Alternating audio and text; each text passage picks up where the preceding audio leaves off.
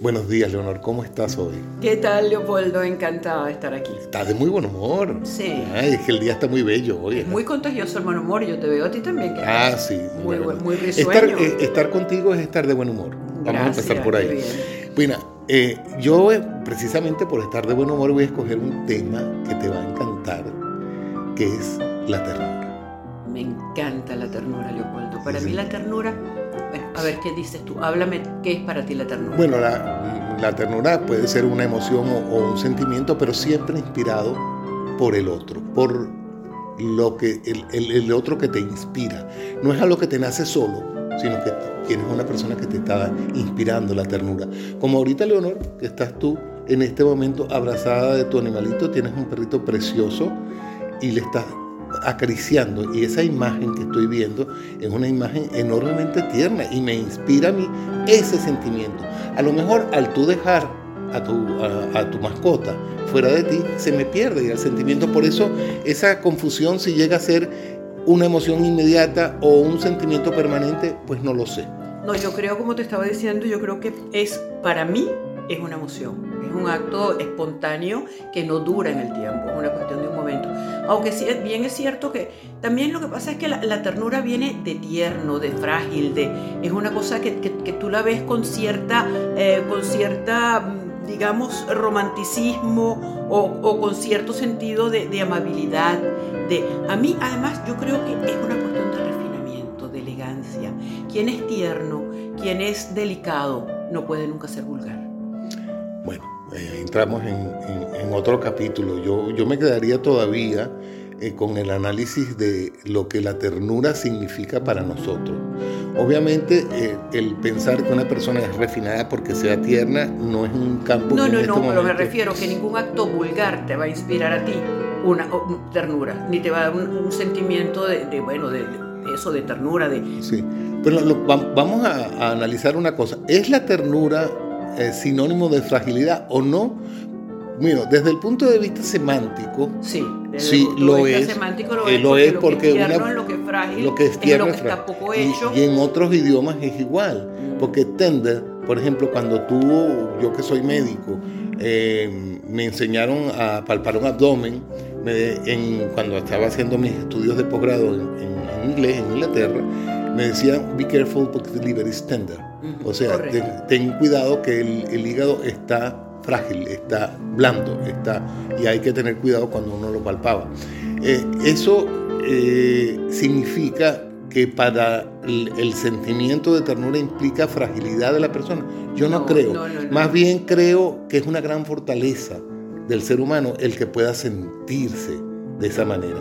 Una, una persona que tú lo ves, estos jinetes de, en, las praderas norteamericanas y se paran ante un niño y lo abrazan. Y ese señor lleno de esa fortaleza y esa rudeza tiene ese gesto de ternura porque se lo inspiró él. Porque se lo inspiró el niño y se lo inspiró inclusive, te voy más allá, yo que siempre he sido una, em, bueno, dedicada a la equitación toda mi vida, te lo digo, a los caballos mismos, transmitiendo poco, también te transmite una ternura, porque ves que son seres desvalidos en, el fondo, a pesar de su rudeza, a pesar de su fortaleza, tú sabes muy bien cómo dominarlos, cómo llegar a tenerlos en tus manos. Y eso te da sobre todo, no sé, por lo menos a mí como mujer, que es una de las cosas que te iba a preguntar, ¿tú crees que eso es un sentimiento netamente de las mujeres? ¿O tú piensas que también los hombres son tiernos? Bueno, te acabo de poner un, ejemplo de hombre, porque es, prácticamente como contradictorio, pues, pensar de que una persona que viene en un caballo lleno de tierra, que viene de arrear un ganado, se para de repente porque ve un niño. Pero es que a ti te inspira la imagen de ese señor haciendo eso, o es que tú crees que ese hombre siente una ternura viendo el... Es doble la ternura que siente el Señor y la ternura que siento yo ante la ternura, del, Señor. Fíjate qué interesante, que es como, bueno, es como tú ves una película, una película que, tiene escenas de ternura, o cuando una obra que tú veas, por ejemplo, yo veo una pianista como María Joao Piris tocando Mozart con una ternura en un segundo movimiento y aquello parece hecho Pero Porque es la sublimación, que es lo que... Fíjate tú, yo pienso por lo menos que tienes a Mahler, que es un, un, compositor tan fuerte, tan, tan definido en todas sus obras, y le ves la ternura inmensa en el movimiento del adagietto de la Quinta Sinfonía, que es la sublimación más grande, la perfección más grande, y ahí sientes tú una ternura dentro de ese espacio bueno, musical. Eh, eso es una de las obras maestras para mí más grandes. Tanto que hay directores que le han, han conquistado a, sus, amores, con la, el adagietto de la quinta, de la quinta, sinfonía.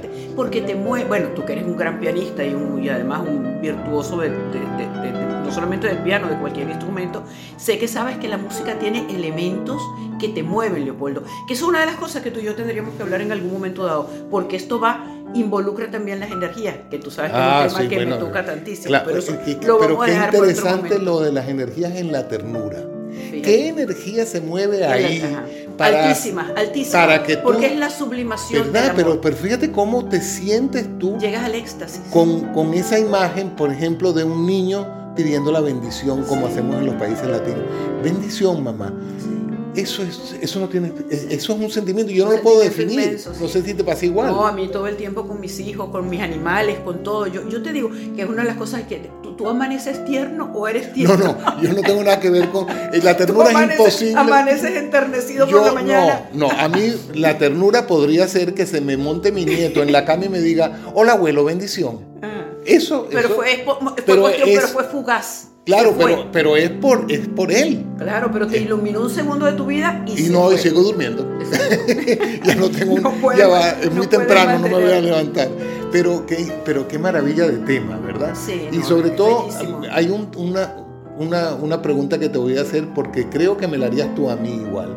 Cuando tú ves una obra de arte que no es un concierto, es una obra estática, cuando tú ves una, una obra arquitectónica, no sientes ternura por eso, tú sientes otro movimiento emocional. Pero en cambio, cuando tú ves a un pintor pintando con detalle una cosa, tú dices, mira qué ternura tiene este hombre tratando de que aquella flor que está pintando en este momento Porque le tienes el contacto con el, con el ánima del otro. Ves cómo se mueve el otro, cómo mueve las energías del otro. No es una cuestión estática. Por eso la pregunta que te hacía antes es, ¿cómo será? Estamos llegando a un punto interesantísimo, aunque no lo creas. El de la energía. El de la energía. Porque efectivamente tú has planteado una cosa interesantísima, Leopoldo. En el cuadro la energía está estática. No, no hay movimiento. No, no. Está el movimiento natural de los átomos o de los, de los neutrones dentro del cuadro, pero ya son, son otras lides. Pero cuando tú captas el sentimiento del ser, tú tienes la comunicación con la energía. Ahí hay una comunicación ultrasensorial que es donde se conectan esos campos energéticos que a mí definitivamente, a mí eso me, me subyuga, me llama muchísimo. No, y lo ves en el teatro.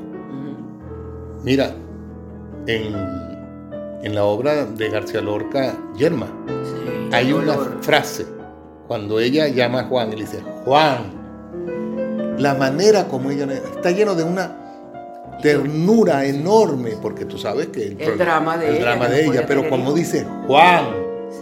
Entonces, en, en, todas estas cosas del arte hay también un enorme. Que ¿A dónde estamos llegando, Leopoldo? Y esto es interesantísimo. Creo que esta acotación que vamos a hacer que lo importante es saber comunicar, la emoción, porque aunque la palabra tiene mucha fuerza, la palabra tiene mucha veracidad, la palabra tiene mucho peso, la emoción que tú colocas en esa palabra es lo que te hace perfeccionar la comunicación y llegar donde quieres llegar. Así es, bueno, pero la palabra puede tener ternura, como puede tener rabia, como puede tener otras no, cosas. No, claro, perdón que nos desviamos, yo me fui hacia otro tema porque lo que te estaba tratando de hablar era de decirte la importancia precisamente de lo que conlleva una emoción expresada con palabras. Y, y acabo de pensar en otra cosa.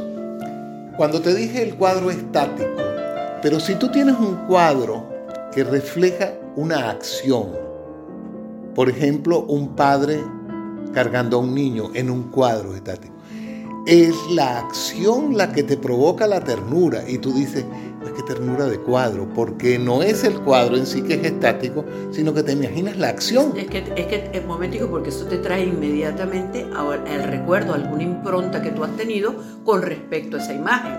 Entonces tú estás recreando una emoción que tú has sentido con respecto a esa imagen. Pero a lo mejor tú traes a un señor que nunca ha tenido ningún contacto con un niño, que no tiene nada que ver, que es un rudo, un duro de lo que tú quieres y ve eso y, y no le dice nada. Sí, bueno, eso caemos dentro del, del individualismo que, que, que, que, tiene el arte. El arte... o, las imágenes mismas de Platón, tú cuando recuerdas algo que ya tú tienes dentro, se te mueve el ánima. ¿Entiendes? Y cuando se te mueve el ánima, puedes tener la capacidad de transmitir eso. Sí, pero te lo dice como, cotación de algo estático, porque algo estático, pero que realmente te está produciendo en ti, o bien te está moviendo el proceso de recuerdo. Pero eres tú el que te mueves. Claro, es que volvemos al principio, la ternura es inspirada por otro. Bien sea un recuerdo, ese recuerdo era de otro, no el nuestro. Yo creo que ya estaba bueno, a mí me ha parecido interesantísimo estamos tan encantados que podríamos seguir hablando inclusive más tiempo, pero yo creo que... sí, bueno, este es nuestro tiempo que siempre conversamos. Sí. Me encantó lo de hoy, gracias por, por estos, tengo que darte por las gracias porque eres un gran conversador y de verdad que es un placer cada vez que nos sentamos aquí. Ojalá podamos seguirlo haciendo. Lo vamos a seguir haciendo. Amén. Gracias. Hasta luego. Encantado.